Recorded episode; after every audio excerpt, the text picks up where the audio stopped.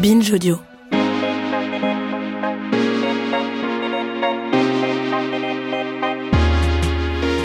La première fois que j'ai lu le mot patriarcat, c'était dans King Kong Theory.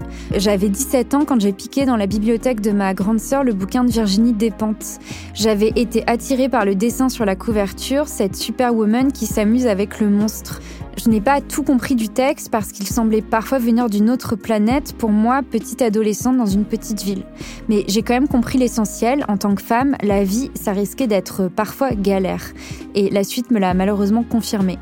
Je vais citer Virginie Despentes qui écrit Je suis furieuse contre une société qui m'a éduquée sans jamais m'apprendre à blesser un homme s'il m'écarte les cuisses de force alors que cette société m'a inculqué l'idée que c'était un crime dont je ne devais jamais me remettre.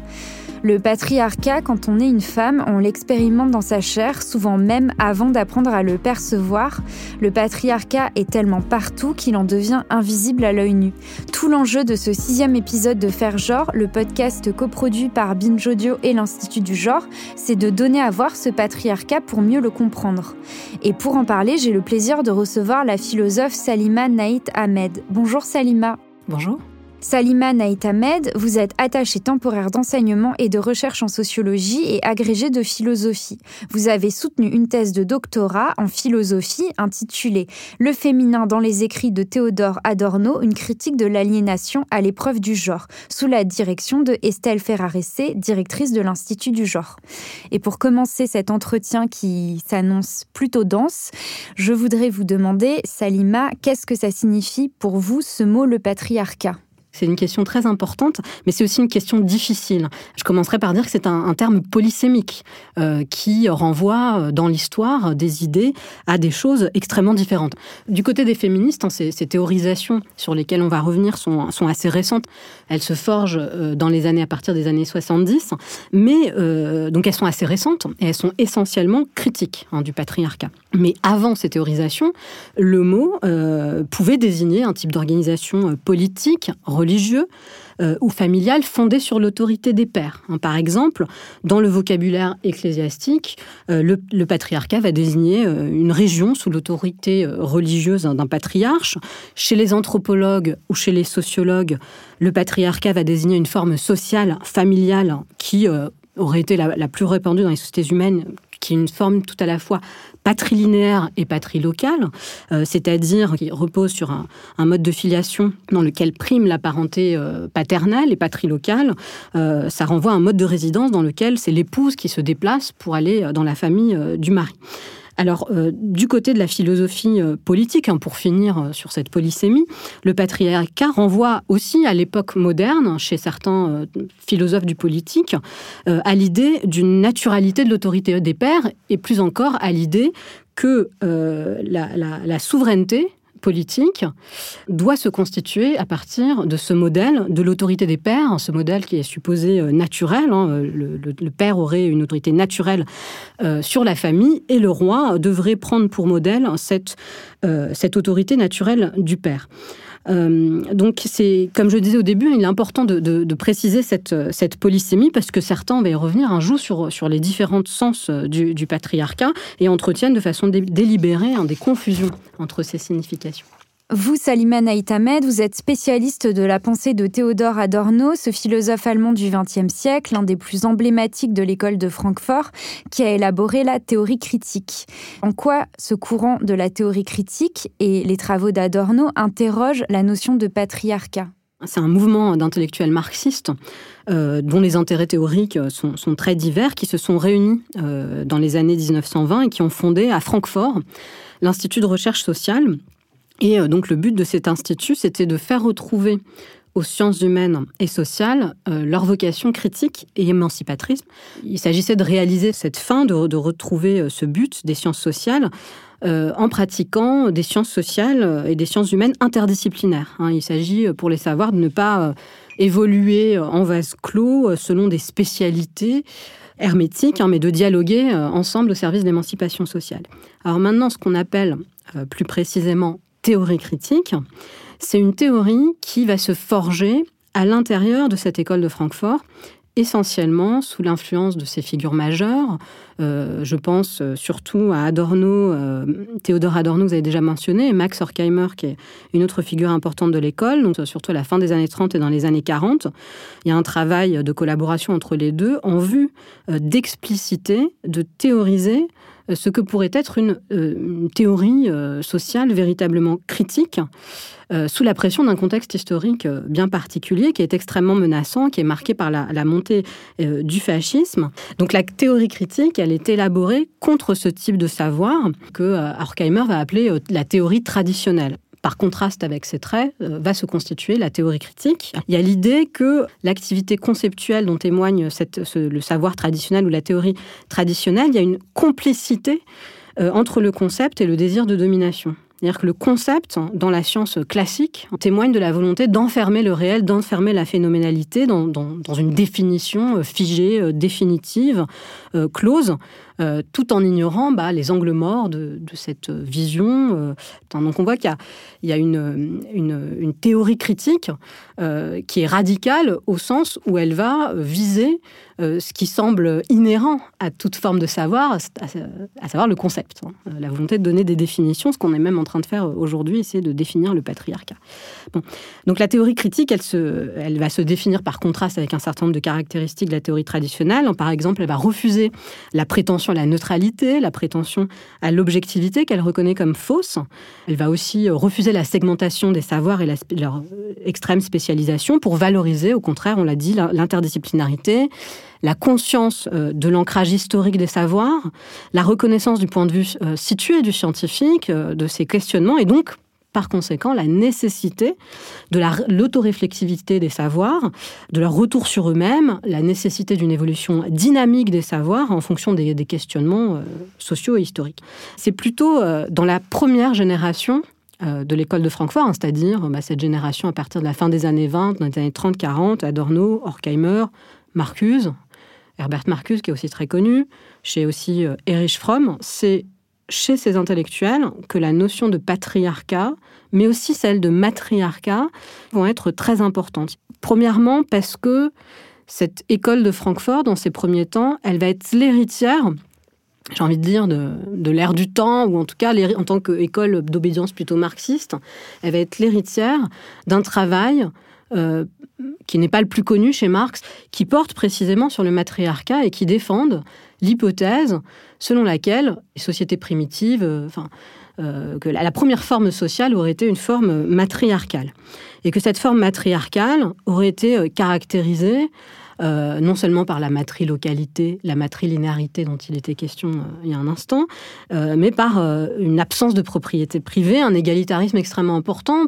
Cette thèse, elle est reprise surtout par Erich Fromm dans les premiers temps de l'école de Francfort. Elle apparaît aussi de façon implicite chez les autres auteurs, hein, comme quelque chose qui, relève un peu d'une forme d'évidence. Hein.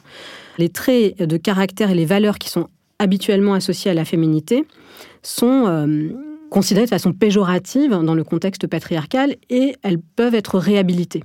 Et donc Adorno estime, lui, que euh, Erich Fromm entretient un trop grand optimisme. Hein. Il a quelques remarques, Erich Fromm, sur euh, le fait qu'on serait au tout début d'une ère euh, post-patriarcale. Par exemple, dans la cité états-unienne, euh, le fait que les femmes entrent largement dans le salariat, c'est les prémices de la libération féminine, etc. Donc, Adorno est beaucoup plus pessimiste par rapport à ces tendances à travers lesquelles il lit plutôt une transformation du patriarcat plutôt que sa remise en question.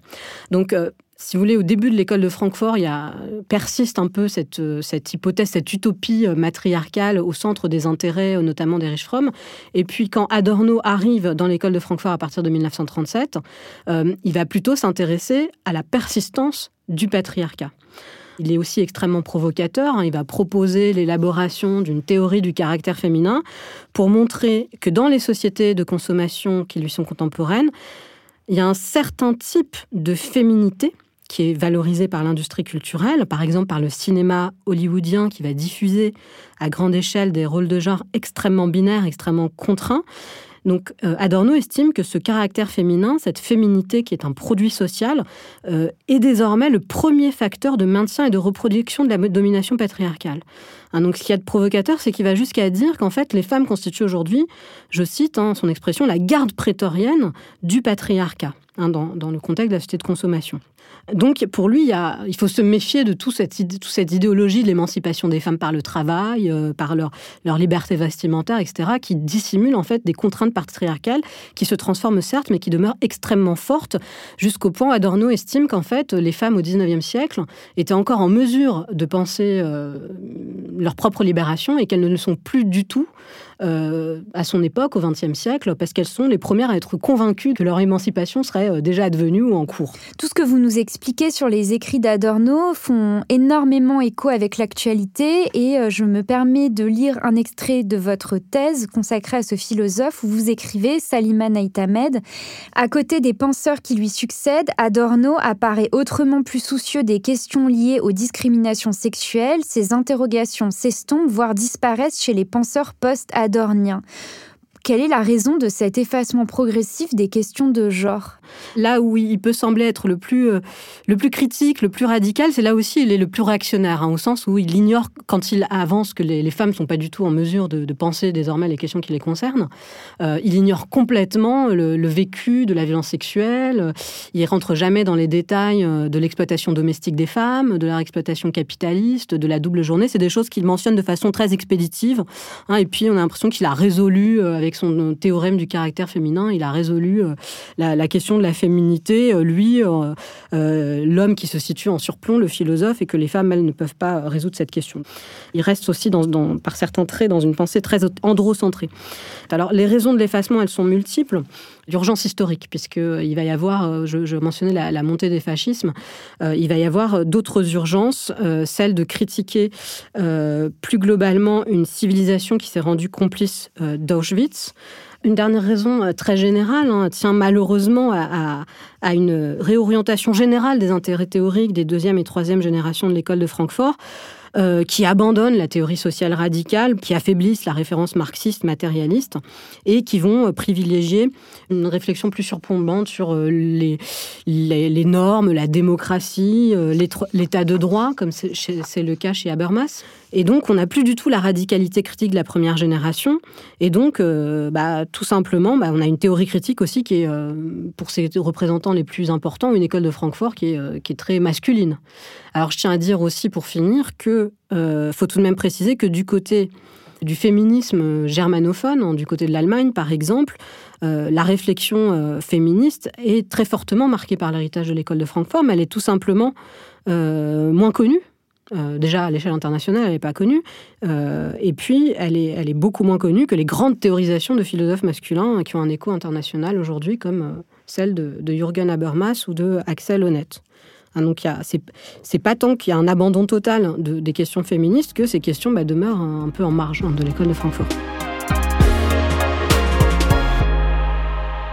En parallèle de cet effacement des questions de genre, il y a aussi tout un courant euh, porté par euh, quelques penseurs et certaines vedettes médiatiques qui affirment que le patriarcat n'existe plus, voire à l'instar de l'anthropologue et historien Emmanuel Todd, que le patriarcat n'a même jamais existé en Occident. Je vais euh, citer un extrait d'un entretien accordé par Emmanuel Todd à France Culture dans lequel il explique pour un anthropologue de formation et après cinq ans d'anthropologie, l'utilisation du mot patriarcat, moulin à prière tibétain du néo-féminisme, c'est juste ridicule. Le concept est apparu dans la famille patriarcale de Frédéric Leplay et c'est un mot qui servait à décrire la famille du Moyen-Orient, centrée effectivement sur les hommes, éventuellement la famille des paysans russes, avec un écrasement des femmes, et je poursuis la citation, quelque chose qui n'a jamais existé en Occident, nous, l'extrême Occident, le vrai Occident, la France, les pays anglo-saxons, la Scandinavie, on est resté très près du modèle familial des chasseurs-cueilleurs individualistes avec un statut de la femme assez élevé. Que pensez-vous de cette citation? Ce qui est frappant dans la citation d'Emmanuel Todd que vous, que vous avez euh, rappelé, c'est que d'un côté, il se réclame d'une espèce de précision lexicale en disant voilà le le, patriarcat renvoie une conceptualité anthropologique très précise euh, au travail de Frédéric Leplay. Et puis d'un côté, il utilise, il n'hésite pas lui-même à utiliser une notion extrêmement vaseuse hein, pour euh, le néo-féminisme, hein, pour jeter l'anathème sur les, féministes. Euh, voilà, donc il ne fait pas du tout preuve de précision lexicale. Hein. donc il donne une apparence de scientificité à son propos et en même temps il, met, ça en rapport avec le, le néo-féminisme vu de façon extrêmement globale. Alors, si on, rentre dans le détail de sa, façon de se, réclamer de l'anthropologie de Frédéric Leplay, il faut quand même rappeler que cet anthropologue du 19e siècle n'a absolument pas le monopole euh, de l'usage du terme patriarcat. On l'a dit au début, hein, c'est un terme polysémique euh, qui existe bien avant son époque, bien avant l'époque de Frédéric Leplay.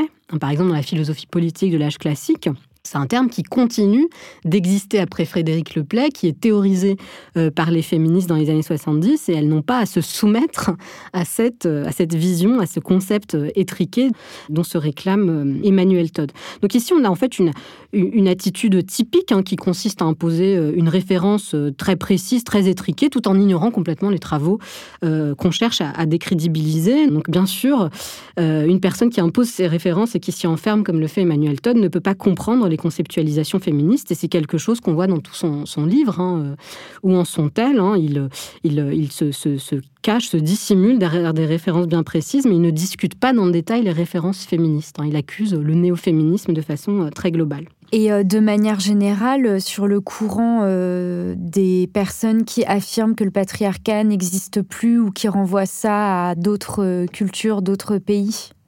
J'aimerais bien qu'il m'explique, du coup, est-ce que ce modèle familial est matriarcal? Est-ce qu'il oppose au patriarcat une forme euh, matriarcale qui serait demeurée euh, en Occident euh, Ou est-ce qu'il n'y a que du patriarcat partout et qu'il hiérarchise à ce moment-là des formes plus extrêmes du patriarcat par rapport à d'autres formes? Je ne comprends pas très bien, voilà, à part, à part de, de, mettre en valeur, finalement, d'éviter l'autocritique hein, en disant que, bon, il n'y a pas de patriarcat chez nous, ça a disparu, ça concerne d'autres sociétés, tout en faisant référence à une à une, à une théorie euh, du 19e siècle euh, ou au modèle familial des chasseurs-cueilleurs, euh, comme s'il avait perduré jusqu'au 21e siècle. Et effectivement, quand on parle de patriarcat, la discussion arrive souvent aussi sur le terrain du mythe d'un matriarcat originel. Vous en avez un petit peu parlé précédemment. J'aimerais bien prendre le temps de revenir sur cette notion qui vient du courant évolutionniste du 19e siècle avec des historiens du droit ou le philosophe suisse Johann Bachofen, selon qui il aurait existé un droit maternel originel.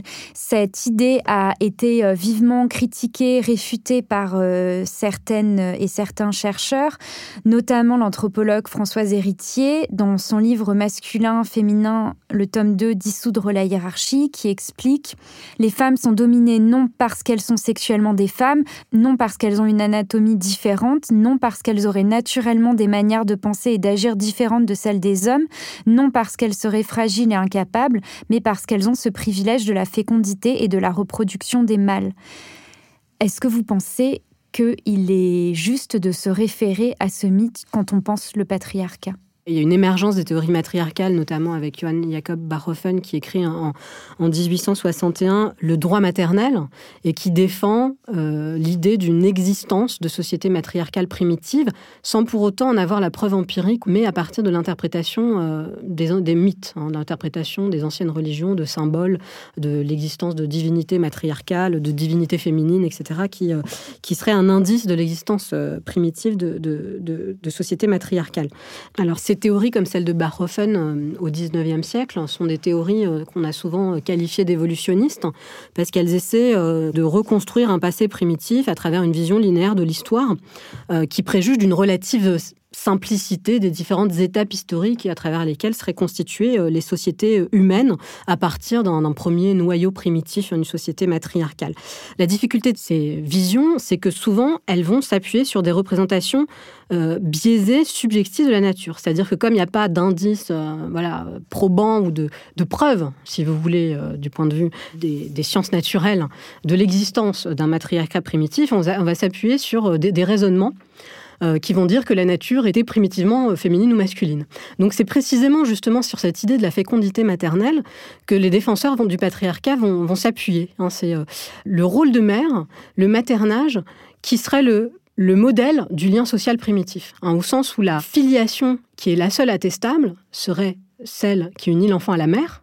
Et de l'autre côté, du côté au XIXe siècle des défenseurs du patriarcat, on va dire tout au contraire que ce qui s'impose dans la nature, c'est d'abord la violence masculine. C'est-à-dire qu'il y a un corps masculin qui est plus fort que le corps féminin et que euh, forcément, euh, les sociétés primitives commencent d'abord par être patriarcales. Donc vous voyez, à chaque fois, on essaie de baptiser la nature euh, en disant qu'elle est d'abord, la nature du social est d'abord primitivement féminine ou masculine. Et ensuite, on va construire une défense d'un patriarcat universel primitif ou d'un matriarcat universel primitif. Alors je pense que ces arguments elles sont toujours biaisées. Moi, je me rangerais plutôt du côté du scepticisme euh, de l'historienne des sciences qui est Claudine Cohen, hein, qui écrit un, ouvrage très clair qui s'appelle Les femmes dans la préhistoire, et qui précise en fait que la contestation euh, de l'androcentrisme des méthodes d'investigation qui, sont utilisées pour étudier euh, la préhistoire, en fait, ne fait qu'introduire davantage de complexité euh, dans les modélisations qui président à la compréhension euh, de cette période préhistorique.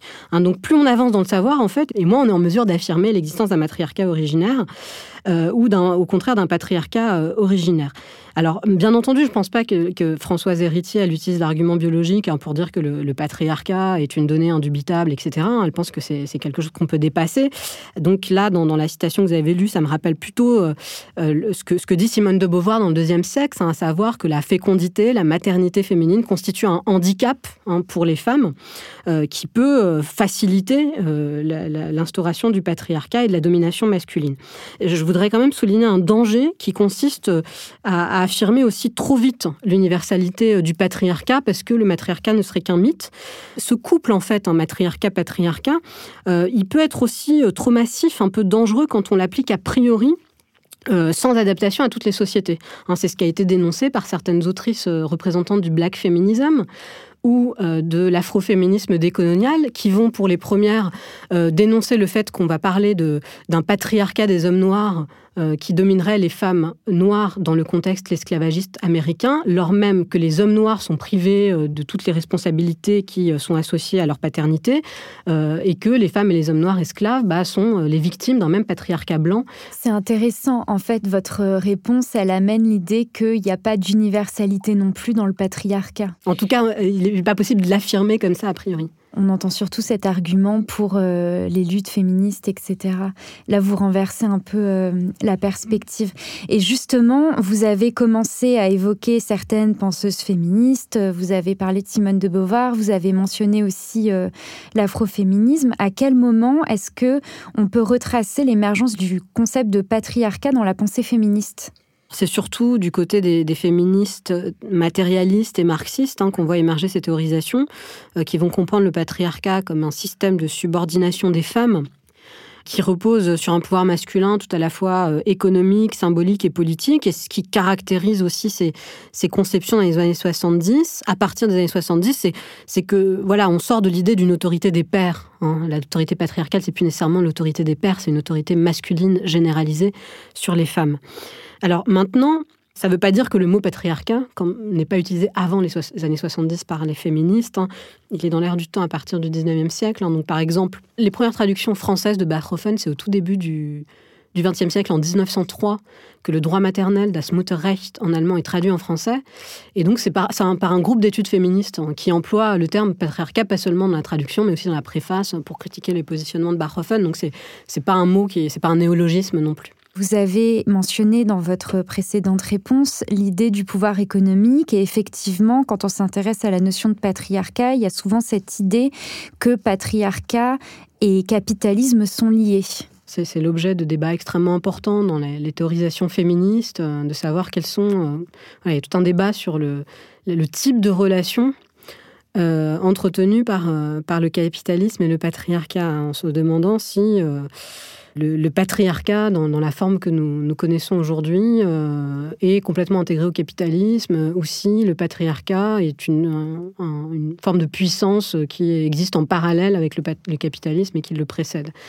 Je ne pense pas qu'on puisse donner une, réponse tranchée à cette question dans la mesure où en fait les, les études féministes euh, qui vont essayer de regarder dans le détail euh, le fonctionnement du capitalisme et ses effets sur, euh, sur les, rapports de genre, ses effets sur le patriarcat sont assez récentes.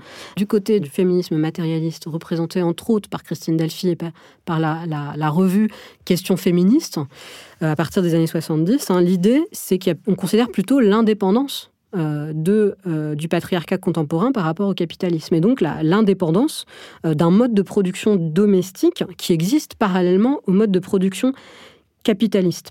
Christine Delphine va surtout euh, montrer que cette exploitation domestique indépendante qui préexiste au capitalisme et qui subsiste avec le capitalisme, elle repose sur la gratuité du, travail féminin dans le, cadre familial, au sens où le travail des femmes dans le cadre familial n'est ni payé ni rémunéré. Alors qu'est-ce que ça veut dire? C'est-à-dire, il n'est pas payé, euh, les femmes ne touchent pas d'argent en échange bah, des tâches domestiques dont elles se chargent, et il n'est pas rémunéré au sens où c'est un travail qui est effectué par autrui. C'est-à-dire qu'on pourrait considérer qu'imaginons qu'un homme dans la famille qui n'est pas astreint à ses tâches domestiques, quand il prend soin de lui-même, bah, ce soin est en même temps la rémunération. Mais les femmes, elles, euh, prennent soin d'autrui, hein, donc autrui reçoit une rémunération dans ce sens, mais elles-mêmes euh, ne reçoivent rien en échange. Pourquoi c'est important dans, le cas de la démonstration de Christine Delphi sur les relations entre capitalisme et patriarcat? Parce qu'il s'agit de montrer que ce n'est pas tant la nature des tâches domestiques euh, qui va déterminer l'exploitation patriarcale, parce que ces tâches domestiques, elles peuvent, dans un autre cadre non domestique, celui du travail d'une femme de ménage par exemple, ces tâches peuvent être rémunérées. Hein, donc, ce qu'elle veut montrer, Christine Alphy, c'est qu'il y a une exploitation de nature spécifiquement patriarcale euh, qui repose sur le travail gratuit des femmes dans le cadre de la relation maritale. Alors quand bien même on pourrait dire aujourd'hui à Christine Delphi, et c'est ce qu'on lui a aussi dit à l'époque, toutes les femmes euh, ne sont pas mariées à cette époque. Euh, Christine Delphi n'est pas mariée. Euh, et puis aujourd'hui, le mariage n'est plus la forme obligée de la relation de couple. Mais elle, elle va répondre que quand bien même ce n'est plus la forme obligée, c'est quand même une forme contraignante pour toutes les femmes parce que ça reste le modèle de l'exploitation domestique. Oui, puis il peut y avoir aussi des modèles de couple hétérosexuels plus égalitaires aussi. Oui, mais ça reste quand même, en tout cas pour le moment, c'est marginal. Hein. Les études sur, le travail domestique des femmes hein, montrent qu'on euh, est encore euh, loin du compte hein, sur ce, plan-là.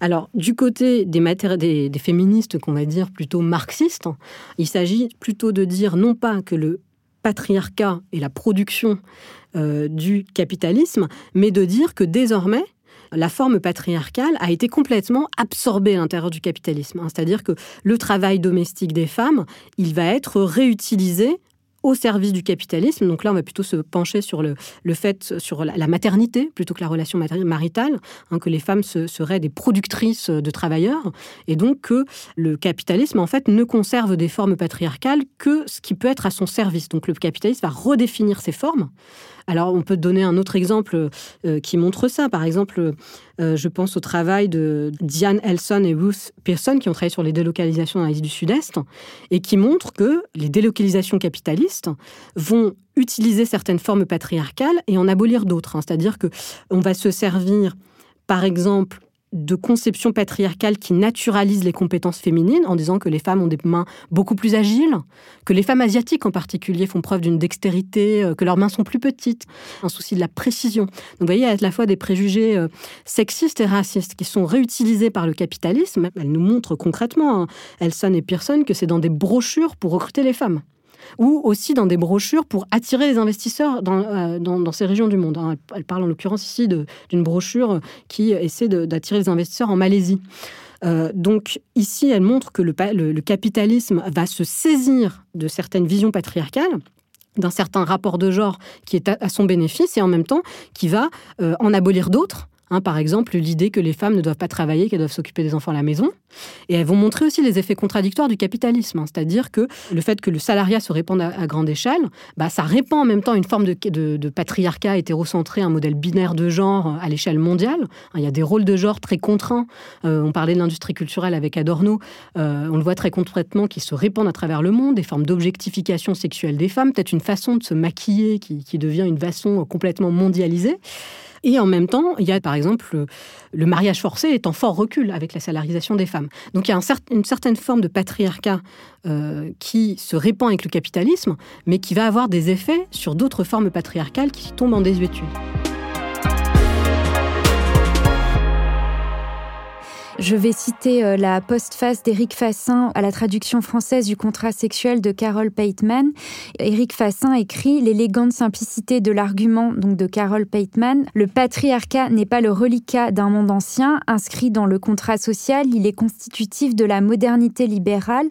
Or, non seulement le contrat sexuel institue l'inégalité entre les hommes et les femmes, mais il constitue aussi le sexe lui-même, soit les catégories masculines et féminines. C'est la subordination qui les fait exister en leur donnant sens. Est-ce que vous pourriez, même si effectivement ce podcast et cet entretien est assez dense et évidemment euh, dix mille fois moins dense que euh, le patriarcat euh, qui nous sort par toutes les pores de nos corps au quotidien, est-ce que vous pourriez quand même, pour les auditoristes, nous expliquer le rôle de Carol Pateman et de la philosophie politique quand on s'intéresse à cette notion de patriarcat? Merci pour cette question qui, qui permet de aussi de voir la grande diversité des théorisations euh, du patriarcat et de voir ce qui se passe un peu dans la philosophie politique féministe, qui n'est pas euh, disjointe de l'histoire de la philosophie politique et qui va s'attaquer à certaines euh, conceptions politiques qui sont construites par les grandes théories politiques modernes et qui reposent sur une hiérarchie de genre qui souvent est complètement éludée, ignorée. Donc si on prend l'exemple, comme vous le faites, de la philosophie politique de Carol Pateman, euh, c'est un travail qui est fondamental pour comprendre aussi le type de patriarcat moderne qui s'est affirmé dans l'histoire, qui est critiqué par certaines féministes en philosophie politique. Donc en 1988, Pateman, elle publie un ouvrage qui s'appelle le, contrat sexuel, hein, vous l'avez dit, qui est aujourd'hui un grand classique de la philosophie politique et qui n'a été traduit qu'en 2010 en français, hein, grâce euh, au travail de, Charlotte euh, Nordman. Donc Pateman, elle va montrer que le contractualisme est fondateur pour la constitution du patriarcat dans sa version moderne. Alors je vais essayer d'expliquer cette thèse. Reprenons déjà les termes. Hein. Le contractualisme, disons que c'est cet ensemble de théories politiques qui se déploient entre le XVIIe siècle et le XVIIIe siècle, hein, chez des philosophes comme Hobbes, Locke, Rousseau. Et donc ces philosophes contractualistes proposent une refondation de la communauté politique et du sens de la souveraineté autour de la notion de contrat social. Donc le contrat, alors ça peut sembler complètement révolutionnaire et pourtant ça va être très critiqué par Carol Pateman, le contrat social est censé succéder à un état antérieur d'inégalité. Par exemple, chez Hobbes, un état euh, d'inégalité qui existait euh, à l'état de nature, un état d'inégalité de violence naturelle, ou plutôt, chez Rousseau, ça peut être aussi euh, un état social qui résulte de la déréliction de l'état de nature dans lequel existait une égalité euh, primitive. Donc quoi qu'il en soit, euh, le contrat va chercher à établir ou bien rétablir, si on est du côté de Rousseau, une égalité, une liberté des individus à travers un pacte qui va les unir dans un, pour qu'ils forment un corps politique. Donc historiquement, on peut se dire le contractualisme est révolutionnaire. Hein. C'est un peu aussi comme ça qu'on le présente quand on enseigne en classe de terminale. Euh, on va tout remettre à plat pour proposer un contrat entre les individus, comme s'il s'agissait des individus de tous les sexes. Hein. Euh, comme si euh, c'était un contrat qui ne prenait pas en compte le genre. Donc, ce qui peut sembler aussi très novateur, c'est que ce contractualisme, précisément, s'attaque au patriarcat au sens de la philosophie politique.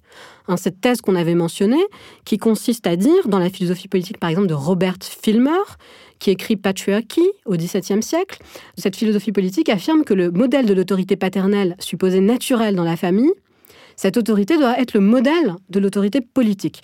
Donc Carol Pateman va montrer que le, contractualisme, contrairement à ce qu'il affirme, ne met absolument pas fin au patriarcat, euh, mais va le refonder et lui donner un sens nouveau. Hein.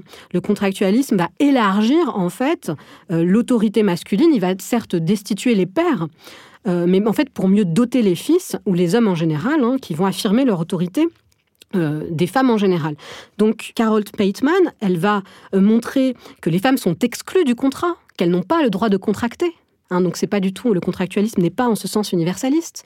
Elle va montrer euh, que l'époque du contractualisme, c'est aussi l'époque où on instaure ce contrat euh, de mariage moderne qui définit les, relations domestiques et qui va déterminer la soumission des femmes dans la sphère familiale et qui va faire que les femmes sont, par pseudo-contrat de mariage, appartiennent au mari, euh, qu'il a un droit d'appropriation, d'exploitation du, corps de son épouse. Donc là, elle s'inspire beaucoup aussi, Pateman, elle est matérialiste aussi, hein, donc elle va beaucoup s'inspirer du travail qui a déjà été fait par les féministes matérialistes Delphi qu'on a déjà mentionné donc voilà pour, euh, pour expliquer cette thèse de, Carol Pateman qui permet vraiment de, comprendre aussi, contre encore une fois les, confusions qu'on trouve chez Emmanuel Todd, de comprendre ce qu'est le patriarcat pour le féminisme, à quel patriarcat il s'attaque, hein, ce patriarcat moderne, pour lequel il n'est pas question d'autorité paternelle, mais de généralisation de l'autorité masculine. Dans cette émission, on est remonté à travers les siècles dans l'histoire de la pensée pour euh, comprendre euh, l'origine du patriarcat. Et moi, je me demande euh, maintenant, après vous avoir écouté, pourquoi le patriarcat persiste encore aujourd'hui. Ça me fait penser à une précédente invitée du podcast Faire genre, l'épisode qui était consacré à la notion de care avec Sandra Logier, qui avait évoqué en marge de la discussion l'idée que le patriarcat persiste parce qu'il nous fournit une assise affective. Sandra Logier avait, mentionné Carol Gilligan, euh, qui est une philosophe américaine et qui a écrit un livre qui vient d'être traduit euh, en français d'ailleurs, Pourquoi le patriarcat, et que je vais citer. S'il perdure, c'est non seulement parce que les personnes en position de pouvoir sont réticentes à renoncer à leurs privilèges, mais aussi parce qu'il sert une fonction psychologique, dans la mesure où il requiert le sacrifice de l'amour au nom de la hiérarchie. Le patriarcat s'érige en rempart contre la vulnérabilité associée au fait d'aimer avec Gilligan, on, peut aussi euh, montrer, euh, avec cet aspect extrêmement important qui est l'aspect psychologique, cette persistance du patriarcat qui peut légitimement euh, étonner, étonner d'autant plus celles et ceux qui connaissent pas les théories féministes, parce qu'on pourrait se dire qu'il y a eu des réformes juridiques favorables à l'égalité homme-femme. Alors pourquoi affirmer que le patriarcat existe encore? Je précise quand même que le, livre que vous avez mentionné a été écrit à quatre mains. Il a été écrit aussi avec Naomi Snyder, et malheureusement, il y a une édition où son nom n'apparaît pas, mais dans la dernière édition, euh, euh, dans la dernière traduction française, euh, le, nom des deux autrices apparaît sur la couverture. Dans cet ouvrage, Gilligan et Snyder montrent que le patriarcat c'est continue d'exister en tant qu'il écrase une disposition anthropologique majeure. Alors vous en avez peut-être parlé avec Sandra Logier, puisque c'est quelque chose que Gilligan montre aussi dans son ouvrage majeur, Une voix différente. Donc il y a une disposition, une tendance humaine euh, naturelle, d'après euh, Gilligan et Snyder, qui consiste à aller vers l'autre, à entrer en relation avec autrui. Elle le montre euh, au tout début de l'ouvrage avec, par exemple, l'exemple de, l'expérimentation, la Still Face Experiment. Elles disent, on peut voir ça sur YouTube. Alors j'invite les auditoristes à aller regarder sur YouTube la Still Face Experiment, qui montre euh, la, tendance naturelle à la relationnalité en mettant un, bébé en fait face à un parent qui va euh, entretenir euh, des interactions, des échanges, des sourires, des paroles avec l'enfant, et puis qui va subitement se retourner, se détourner de l'enfant, et puis revenir vers l'enfant et puis tout d'un coup ne plus du tout entretenir les interactions et on voit les effets dévastateurs. Euh, c'est même extrêmement désagréable et difficile à, supporter. Hein. L'enfant va, être en détresse puisque cette relationnalité supposée naturelle, d'après Gilligan, va s'interrompre. Donc ce, que, montre... Euh, euh, Gilligan, c'est que le patriarcat continue d'exister en tant que parasitage de cette capacité relationnelle naturelle, en prescrivant des rôles de genre qui empêche cette relationnalité réciproque. Hein, donc du côté, euh, il va y avoir des rôles de genre euh, différents. Vous avez cité dans, votre citation euh, l'exemple d'Abraham qui se soumet à l'ordre divin en tuant son fils Isaac. donc ici, du côté masculin, il va y avoir une prescription du patriarcat qui consiste à, à se détacher de la relationnalité pour se protéger. du côté féminin, il va y avoir une bienveillance pathologique qui va consister plutôt à taire ses propres affects pour se mettre au service de la, des affects d'autrui. Ben, la question qui demeure, c'est de savoir mais comment on peut comprendre, hein, ce n'est pas encore une réponse satisfaisante, comment on peut comprendre que ces attitudes de détachement masculin euh, pathologique et de sollicitude féminine tout autant pathologique euh, persistent et nuisent à la réciprocité des, des relations, nuisent à la satisfaction des tendances relationnelles.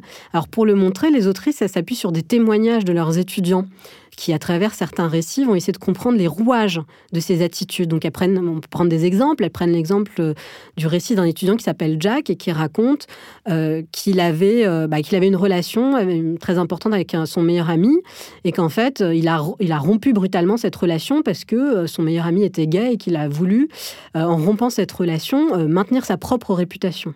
Hein, donc, il avait des bénéfices, hein, des compensations patriarcale euh, à, rompre cette relation. Hein, elles, prennent un exemple féminin euh, d'une jeune femme qui a été violée et qui tait ce viol pour préserver la réputation de son violeur. Hein, et donc euh, là, on va avoir une attitude aussi qui consiste à se sacrifier pour préserver autrui, quand bien même ce sacrifice empêche, dans les deux cas, hein, le cas de, Jack et le cas de la jeune femme, ben, le sacrifice va empêcher la relationnalité réciproque.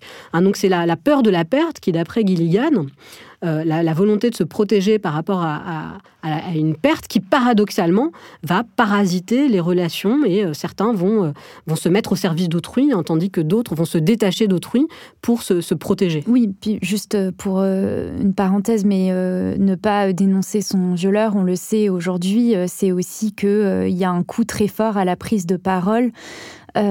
aussi bien dans le dépôt de plainte que dans la réponse de la société enfin, le coup, il y a un coût social à prendre des paroles pour dénoncer, des violences sexistes et sexuelles. C'est pas qu'une question de bienveillance. Oui, elle rentre l'exemple un peu à l'intérieur de leur théorie, euh, mais en même temps, ce que, ce que vous mentionnez euh, permet de, de l'affiner en disant qu'il y a, voilà, il y a ce contexte patriarcal global donc il y a des coûts qui sont associés à la prise de parole, hein, qui expliquent euh, dans, le, contexte patriarcal aussi cette, euh, attitude euh, féminine qui consiste à se taire hein, pour ne pas souffrir davantage. Oui, et pour conclure, je vais donner une autre citation de Carol Gilligan qui dit Le patriarcat est intrinsèquement nuisible aux hommes comme aux femmes parce qu'il oblige les hommes à agir comme s'ils n'avaient pas pu, n'avaient pas même besoin de rapport avec autrui et les femmes à se comporter comme si on leur niait l'existence ou la nécessité d'avoir identité propre.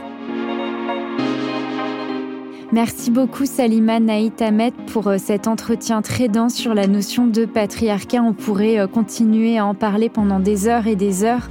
Et visiblement, à vous écouter, on comprend qu'on n'en a toujours pas fini avec le patriarcat. Merci. Merci à vous. Faire est un podcast produit par Binge Audio et l'Institut du genre. Cet épisode a été préparé par mes soins. La réalisation est de Thomas Play, Camille Codor est à la production et la musique est signée Alexandre Delmer.